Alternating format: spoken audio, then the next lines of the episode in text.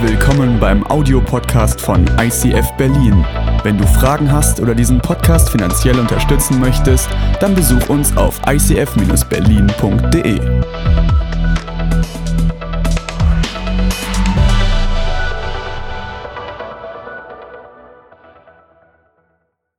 Wir sind in dem Psalm und heute geht es um Psalm 1 und der Titel über die Predigt heißt das Gesetz in dem Psalm. Und jetzt denkst du wahrscheinlich Gesetz und diese floralen Blumenmotive über einem Baum, an Wasserbächen und äh, süßer als Honig, das passt nicht unbedingt zum Thema Gesetz.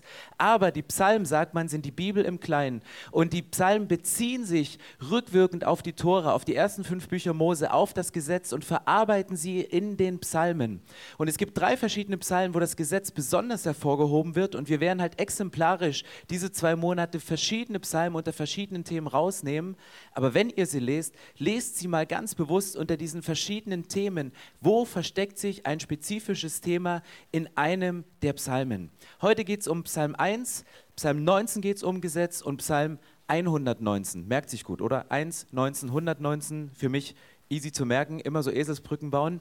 Und, und Jesus hat ganz viel aus dem Psalm zitiert, aus dem Alten Testament. Wahrscheinlich ist er singend durch die Reihen gegangen, durch die Länder gezogen, so wie Björn und Becky mit der Gitarre umgehangen und hat gesungen, was das Zeug hält. Und ich möchte euch heute mit reinnehmen in Psalm 1 und ich lese ihn euch nochmal im Originaltext vor. Glücklich der Mann, der nicht folgt dem Rat der Gottlosen, den Weg der Sünder nicht betritt und nicht im Kreis der Spötter sitzt, sondern seine Lust hat am Gesetz des Herrn und über sein Gesetz sind Tag und Nacht. Er ist wie ein Baum, gepflanzt an Wasserbächen, der seine Frucht bringt zu seiner Zeit und dessen Laub nicht verwelkt. Alles, was er tut, gelingt ihm.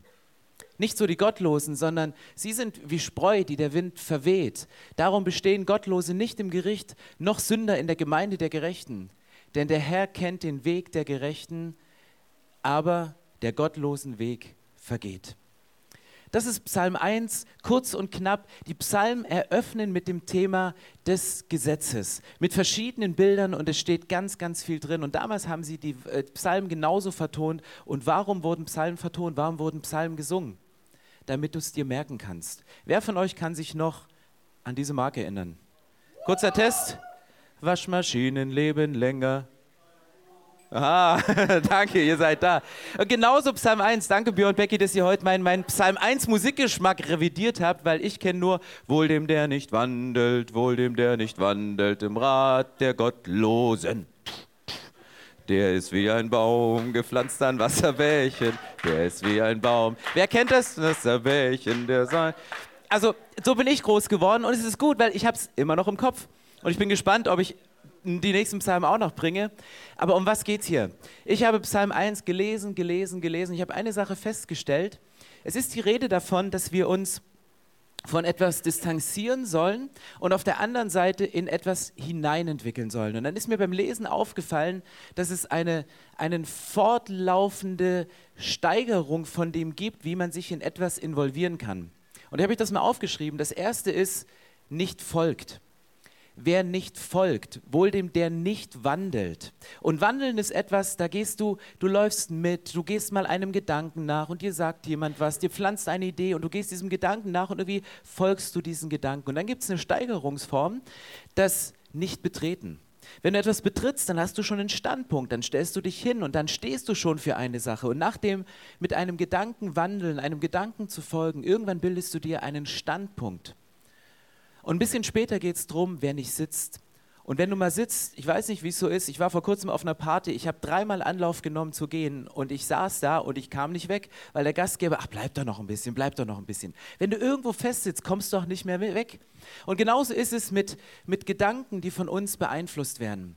Und, und jetzt kann dieser Text ganz, ganz schnell ganz falsch ausgelegt werden. Und ich habe mal drüber nachgedacht, wie ist Jesus eigentlich damit umgegangen? Hat Jesus auch diese Spötter, diese Sünder, diese Zöllner, diese Idioten, hat Jesus sie, sie immer rausgelassen und sagte, ich will keine Zeit mit euch verbringen? Ich denke, nein. Jesus ist in die Häuser von Sündern gegangen. Jesus hat Party gemacht, der hat Wasser zu Wein gemacht. Jesus war mitten unter den Leuten und er hat klare Grenzen gesetzt, wenn es zynisch wurde, wenn gespottet wurde, wenn falsch Halbwahrheiten und falsche Sachen verbreitet wurden. Dann war Jesus ganz klar. Aber das Entscheidende ist hier in diesem Text, es geht nicht um den Umgang mit, sondern um den Rat von Gottlosen. Es geht hier nicht darum, dass du deine, deine Studienkollegen, nur weil sie moralisch ein Leben führen, was du nicht so vertrittst, äh, dich nicht mehr mit ihnen treffen sollst. Im Gegenteil. Es geht auch nicht darum, dass du deinen Banker, der dir einen Kredit für 0,2 Prozentpunkte zu viel verkauft hat und dich völlig über den Tisch gezogen hat, dass du mit ihm keinen Umgang mehr hast, sondern nein, es geht nicht um den Umgang mit, sondern es geht um den Rat von. Von wem kriegst du deinen Rat? Von wem, auf wen hörst du? Angenommen, du hast Probleme in deiner Ehe, es kriselt gerade oder bist in der Freundschaft. Sprichst du mit der Person, die, deren Ehe aufblüht? Oder denjenigen, der schon dreimal geschieden ist, weil du denkst, der hat natürlich mehr Erfahrung. Wo, wo, ist die, wo, wo, wo holst du deinen Rat von? Und deswegen die Frage an euch heute, wo ist dein geistlicher Wohnsitz? Wo bist du gemeldet? Wo ist deine Adresse? Wo geht deine Post hin? Wo findet man dich, wenn man hinkommt? Wo ist dein geistlicher Wohnsitz? Wo ist dein geistliches Zuhause? Wo ist dein Fundament, deine Heimat, in der du festsitzt, von der du aus agierst und die ganze Welt bereisen kannst? Aber wo bist du zu Hause? Dein geistlicher Wohnsitz kann so aussehen wie in Psalm 1 beschrieben. Am Wasser, Wurzeln tief, chillig, relaxed und du blühst auf. Oder dein geistlicher Wohnsitz kann so aussehen. Papier ist nichts anderes als Bäume, die getrocknet sind und geraspelt und verarbeitet und du hast Papier. Und vielleicht ist in deinem Kopf gerade aufgrund von Ratschlägen von Freunden, von unterschiedlichen Gemeinden, von Familie, von unterschiedlichen Dozenten, wie auch immer, ist dein Kopf so durcheinander wie hier. Du hast so viele Fragmente, hast so viele vielleicht zerrissene Dinge, die dich innerlich zerrissen haben, wo du keinen klaren Gedanken mehr finden kannst und dein dein geistliches Zuhause sieht im Moment so aus, dein Wohnsitz ist nicht geordnet und du kannst keinen klaren Gedanken fassen über das, wie es dir gerade geht. Und dann ist in diesem Psalm 1 die Rede von, dass wir Lust haben sollen am Gesetz. Ganz ehrlich, wer von euch hat Lust an deutschen Gesetzen? ja, klar. Du bist, bist ja auch vom Staat bezahlt. Ähm, solltest du, das ist gut so. Äh, ich habe mir das so vorgestellt. Weißt du, Berlin-Hannover, dreispurige Autobahn, Standstreifen, keine Baustelle. 130. Wer hat Lust an deutschen Gesetzen? Du sitzt und da steht das Schild 130, aber bei dir hinten am Heck steht V6, Biturbo, AMG. Und du denkst, das macht keinen Sinn. Ich will Gas geben. Und es ist noch eines der oberflächlichsten Gesetze. Vielleicht bist du an, vielleicht stößt du dich an Gesetzen, wo du sagst, das kann doch nicht sein. Eigentlich ist es doch genau dasselbe, aber du gehst da rein.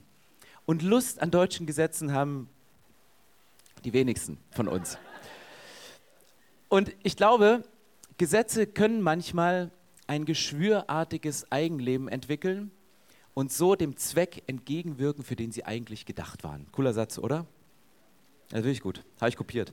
Ähm John Piper, ähm, glaube ich. Oder sie ist Louis.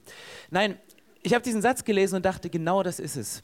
Unser Problem ist nicht, dass wir Angst haben vor, vor den Gesetzen oder dass die Gesetze uns mehr Frust verschaffen, als dass wir Lust an ihnen haben. Aber manchmal entwickeln Gesetze wirklich so ein geschwürartiges Eigenleben. Warum? Weil wir um das Gesetz noch ein Gesetz machen und noch ein Gesetz, noch ein Gesetz. Die Pharisäer waren darin einsame Spitze. Sie wollten damals aus Ehrfurcht vor Gott wollten sie die Gesetze zu 100 Prozent ernst nehmen und haben das gemacht. Aber um sie nicht zu brechen, haben sie um ein Gesetz noch eins gemacht. Um das Gesetz des Gesetzes noch ein Gesetz. Und um das Gesetz des Gesetzes, wo noch ein Gesetz drum war, noch ein Gesetz. Man durfte 40 Schläge weitergeben. Man hat aber gesagt, 40 Schläge, falls wir aus Versehen uns verzählen und ein zu viel machen, das wollen wir nicht, hieß es immer 40 weniger ein. Und du hast nur 39 Schläge bekommen. Und vielleicht bist du christlich groß geworden und du bist nicht an der Quelle von Süßwasser genährt worden, sondern vielleicht haben deine Eltern der guten Lehre, dem guten Gesetz der Bibel, so ein bisschen Salzwasser beigemischt, um dich auf Spur zu halten, um dich moralisch auf dem Track zu halten. Aber irgendwann hast du nicht mehr das Warum hinter dem Gebot von Gott verstanden, weil du immer nur das Was gehört hast. Was du darfst, was du nicht darfst, was du darfst, was du nicht darfst, was du darfst, was du nicht darfst. Und dieses Salzwasser, was so homöopathisch beigemischt war, das hat dir noch mehr Durst gemacht nach dem eigentlichen Leben. Und Paulus ist im Neuen Testament, er geht so weit, er spricht davon und bedankt sich, schreibt es in einem der Briefe, er freut sich so dermaßen drüber, dass wir durch Jesus Christus vom Fluch des Gesetzes befreit worden sind. Das feiert der so dermaßen. Warum? Weil er gemerkt hat, wie um das Gesetz, was ursprünglich richtig genial und gut von Gott für uns Menschen gedacht war, geschwürartig sich erweitert hat. Und das feiert Paulus in seinen Briefen. Und im Psalm 19 ähm, ist die Rede von den Rechtsbestimmungen. Ein anderes Wort für Gesetz. Die Rechtsbestimmungen des Herrn sind Wahrheit. Sie sind gerecht allesamt. Sie sind köstlicher, sie, die köstlicher sind als Gold. Ja, viel gediegenes Gold und süßer als Honig und Wabenhonig und Ahornsirup. das ist ein schönes Bild, oder? Hat jemand Hunger? Gibt es das gleich in der Lounge? Oh. Also irgendwie geschwürartiges Gesetz und, und Honig. Das sind für mich zwei Welten, die ganz weit auseinandergehen. Als die jungen Rabbiner ausgebildet worden sind, hat man Folgendes gemacht. Der Lehrer hat die Schiefertafel, auf die sie später mit Kreide geschrieben haben, hat sie mit Honig beschmiert und hat die jungen Schüler gebeten, diese Tafel, den Honig abzuschlecken. Um diesen Satz zu verstehen, dass die Gesetze süßer sind als Honig. Macht man heute nicht mehr, weil auf dem iPad, das klebt die ganze Zeit an den Finger. Es ist nicht so gut, also kann ich nicht empfehlen. Ähm, aber versteh das mal, wenn du. Ich, ich bringe mal ein Beispiel. Angenommen, du hast, du hast keine Arbeit, du hast kein Geld und du hast richtigen Kohldampf, du hast richtig Hunger. Und dann kommst du in einen Bäckerladen rein, wo frisch gebackenes Brot liegt. Und du riechst den Kaffee von den frisch gemahlenen Bohnen und vor dem Brot ist noch so eine kleine Auslage mit frischen Erdbeeren. Und je näher du an die Erdbeeren rankommst, kommst, umso schöner duftet dieser süßliche Erdbeergeruch. Kommt dir dann das Gesetz, du sollst nicht stehlen, als Honig vor? Oder denkst du dann, ich habe einfach nur Hunger. Ich habe einfach nur, ich muss einfach nur meinen Magen stillen. Ich will einfach nur was haben. Und, und manchmal sind wir in dieser Spannung, dass wir nicht verstehen, weil wir nicht an die Wurzel gehen, was das eigentliche Gesetz, was der eigentliche Gedanke dahinter ist. Und C.S. Lewis hat einen Satz geschrieben, er schrieb, die Ordnung des göttlichen Gedankens, die sich im göttlichen Gesetz verkörpert, ist schön. Das ist keine Pedanterie oder auch eine übertriebene Gewissenhaftigkeit. Es ist die Sprache eines Menschen, der von der Schönheit, der Moral und der göttlichen Ordnung hingerissen ist. Ich finde den Satz so tief, da könnte man stundenlang drüber reden. Er schreibt ihn über Psalm 119. Psalm 119, ich hatte es letzte Woche schon erwähnt, der ist so aufgebaut, dass jeder Vers mit dem Anfangsbuchstaben des hebräischen Alphabetes beginnt, dass sich die Leute besser merken können, dass sie sofort eine Eselsbrücke haben, um diesen um diese, diesen Psalm 119 nicht zu vergessen, wo es um das Wort von Gott und um das Gesetz geht. Und er sagt nicht, er hat nicht irgendein Pedant dran gesessen, der irgendwie einen coolen Song schreiben wollte, den man sich merken kann, sondern er sagte, da, da liebt einer die Schönheit, der hat die göttlichen Ordnungen verstanden, der weiß das Warum hinter dem, was du sollst und was du nicht sollst und hinter dem Wie, wie dein Leben am besten gelingt. Er weiß es, um was es geht. Und jemand hat sich so rein vertieft. Und das ist das, was wir die zwei Monate machen wollen. Wir wollen uns hinein vertiefen in die Psalmen, sie lesen, sie, sie wiederkäuen, immer wieder in uns aufnehmen. Und genau das steht in dem Psalm 1, dass wir auf der einen Seite uns nicht den Rat holen sollen von Menschen, die uns hinters Licht führen, die uns falsche Ratschläge geben, wo wir auf falsche Fährten geben, sondern uns am Gesetz von Gott orientieren. Und dann steht in der Bibel, Glückselig ist der, der seine Lust hat am Gesetz des Herrn und über sein Gesetz sinnt Tag und Nacht. Ich weiß, keiner von euch kann sich jetzt konzentrieren, weil er sagt, was hat dieser Bibelvers mit diesem Bild zu tun?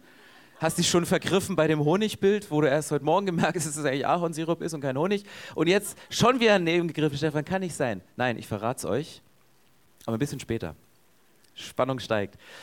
Was steht hier? Hier steht, Wer seine Lust hat und über sein Gesetz sinnt Tag und Nacht. Über etwas zu sinnen heißt noch nicht es zu leben. Also wir sind noch in einer Stufe davor. Es ist wie jemand, der, der sagt, ich liebe Physik und ich könnte stundenlang Physikbücher mir anschauen und sie lesen. Ich weiß, versteht nicht jeder im Raum, aber es gibt Leute, die lieben Gesetze. Ähm, du sinnst über etwas und du denkst drüber nach. Mir fällt es manchmal schwer, regelmäßig in der Bibel zu lesen. Und ich habe mir letztes Jahr habe ich mich versucht, selber auszutricksen und habe mir für verschiedene Tage unterschiedliche Bibellesepläne hingelegt. Das eine war, am Stück mal ein Kapitel zu lesen. Das andere war, einen thematischen Bibelleseplan zu lesen. Und eine dritte Sache war, nur einen Vers rauszupicken und diesen Vers immer und immer wieder im Laufe des Tages durchzukauen und drüber nachzudenken und über diesen Vers nachzusinnen, was er bedeutet. Und das sind die Verse, an die ich mich am ehesten erinnern kann, während ich manchmal kapitelweise Dinge in meinem Kopf vergessen habe. Warum jetzt die Kuh? Nummer eins, eine Kuh ist ein Wiederkäuer. Und die kaut und kaut und kaut. Das heißt nicht, dass du jetzt eine Papierseite aus deiner Bibel rausreißen sollst und drauf rumkauen. Kannst du machen, muss man nicht. Das heißt auch nicht, dass du in dein Telefon beißt, weil die Bibel-App gerade so einen spannenden Vers hat. Diese, diese Glassplitter in den, im Mund sind nicht so gut für dich. Aber es wäre zu oberflächlich und nicht ICF-Style, wenn wir nicht noch tiefer gehen würden. Jede Kuh hat vier Mägen. Magen oder Mägen? Mägen, Mägen, Mäh. Nee, Mu. Okay, hat vier Mägen. Und der dritte von den vier Mägen einer Kuh, wisst ihr, wie der heißt? Der heißt Psalter. Der heißt Psalter wie das altdeutsche Wort für Psalm. Keine Ahnung, ob sich das der Schöpfer vorher gedacht hat, als er unseren deutschen Biologiebücher äh, diktiert hat oder inspiriert hat. Aber für mich hilft es, weißt du, wir denken immer, das Durch Durchkauen reicht schon. Und Sinnen. Also ein Vers lesen und mittags nochmal lesen und abends vielleicht nochmal. Bei einer Kuh geht es viel, viel weiter. Sie, sie denkt darüber nach, sie kaut es durch, rein, raus, rein, raus. Dann geht es in Magen Nummer 1, wird verdaut, geht in Magen Nummer 2, es wird verdaut, geht in Magen Nummer 3, Magen Nummer 4 und dann den Rest kennt ihr. Also Verdauungsprozesse, die gehen ganz, ganz schön weit. Und das ist das, wo wir sagen, sinnt darüber nach, kaut es durch, nehmt es für euch und, und, und, und lebt darin und, und, und schreibt ein Lied oder, oder singt die Melodien. Psalmen bleiben länger im Ohr mit einem Ton oder so. Egal, irgendwas, denkt euch irgendwas aus. Es ist völlig easy. Und warum geht der Psalm mit so einem Bild so tief, dass wir es nicht vergessen? Er sagt, der, der das Wort Gottes in sich aufnimmt, der ist wie ein Baum gepflanzt an Wasserbächen, der seine Frucht bringt zu seiner Zeit. Wurzeln sind das, was einen Baum stark machen. Es sind nicht die Blätter, es ist nicht der Stamm, es sind nicht die Äste, es sind nicht die Früchte. Die Wurzeln ist das, was einen Baum stark macht. Und das ist das, ist das Zentrum. Da geht es ans Warum. Wo hast du deine geistlichen Wurzeln? Wo streckst du sie aus? Das Geniale an diesem Vers ist, und es ist auch das Entlastende, es ist die Rede, der seine Frucht bringt zu seiner Zeit. Hast du gerade das Gefühl, dass dein Leben keine Frucht bringt? Dass du nicht erfolgreich bist? Es kann sein, vielleicht bist du gerade in einer Season in deinem Leben, wo es nicht darum geht, Frucht zu bringen und Frucht rauszupressen, sondern vielleicht bist du in einer Season, wo es darum geht, Wurzeln zu schlagen, an deinem Charakter zu arbeiten, tiefer zu graben und, und die, die, die letzte Haarwurzel, die irgendwie drin ist, zum Wasser auszustrecken. Ich meine, du musst kein Landschaftsgärtner zu sein, um zu wissen, dass man einen Baum nicht Woche zu Woche oder Monat zu Monat von einer Sache zur anderen auswechselt. Wir Christen machen das ganz oft. Wir wurzeln uns in einer Kirche oder in einem Ministry oder in einer Small Group und dann denken wir, ah, der Boden hier ist nicht so gut und wir nehmen den Spaten, wir, wir graben uns wieder aus und wir, wir, wir, wir graben uns woanders ein, wo der Boden scheinbar besser ist. Und dann merken wir auf einmal, ja, der, der Boden ist zwar scheinbar besser, aber, und ich stehe hier auch mehr im Licht und so, die Sonne ist gut, aber ich merke, je mehr Rampenlicht auf mich kommt, umso, umso, umso mehr Durst habe ich und du brauchst mehr Durst. Und dann verwurzelst du dich an eine andere Stelle, wo mehr Schatten ist und dann stehst du im Schatten und was am Anfang richtig gut war, im Schatten eines anderen Baumes zu stehen, nervt dich irgendwann, weil du denkst, ich stehe immer nur im Schatten von der Person, ich stehe immer nur im Schatten von dem Leiter, von dem Mitarbeiter und du wurzelst dich wieder um. Aber jeder weiß, dass das nicht gut ist. Ein Baum macht seine Wurzeln dann tief, wenn er für einen längeren Zeitraum an einer Stelle steht und seine Wurzeln tief gräbt und durch die verschiedenen Jahreszeiten durchgeht. Und zum Glück müssen wir nicht zu jeder Jahreszeit Frucht bringen. Dann würden wir, das würde nicht gehen. Und dafür gibt es vier verschiedene Jahreszeiten. Und ich weiß nicht, in welcher Jahreszeit du dich, dich gerade befindest. Vielleicht bist du auch in einer Jahreszeit, wo du zurückblickst in dein Leben und sagst, ich habe mal Frucht gebracht. Ich habe mal investiert in, in, der, in der Kirche, in der Ministry, in meine Familie, in, in, der, in, in die SMD, in die Studentenarbeit. Ich habe mal viel investiert, aber jetzt bin ich in so, einer, in so einer Zwischenzeit und es fühlt sich überhaupt nicht gut an. Und deine, deine Blätter oder Haare verfärben sich gerade so herbstlich und du denkst, ist es vorbei? Was kann Gott mit mir noch anfangen? Wo ist irgendwas mit in meinem Leben, Gott, gibt es noch? Die Zeit ist gut, weil du hast Wurzeln, die sind tief. Und vielleicht bist du der Baum, der steht und der jüngeren, aufsprießenden Bäumen einen Schatten und einen Schutzraum geben kann, nicht als Konkurrenz, sondern als einen schützenden Raum, wo sie sagen, hey komm, ich nehme dich in meine Arme und du wirst ein geistlicher Vater, eine geistliche Mutter für junge Wilde, die sagen, wir wollen was reißen, wir gehen Global Outreach Days, wir werden diese Stadt auf den Kopf stellen. Und du mit deiner Erfahrung, die du schon mal gemacht hast, es braucht genau dich. Und es ist Kirche dass wir als Bäume nebeneinander stehen, aber noch wichtiger ist, dass wir uns miteinander in dieselbe Richtung nach unten verwurzeln.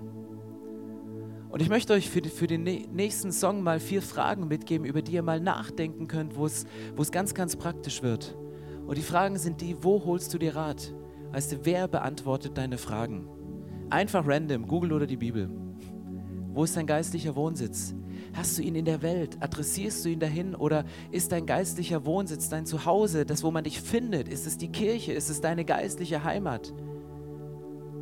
Wofür holst du dir Inspiration für deinen Lifestyle? Social Media oder die Bibel? Und für mich reicht schon allein die letzte Frage, um eine ganz, ganz kleine Entscheidung zu treffen, nur für morgen oder nur für diese Woche. Womit startest du deinen Tag? Mit Instagram oder Bible App? Es ist so schnell, wenn ich morgens mein Handy aus dem Flugmodus wieder aufwache. Push, push, push, push, push. Kommt so viel raus. Und, und zu gucken, wie die Story vom ICF Berlin ist,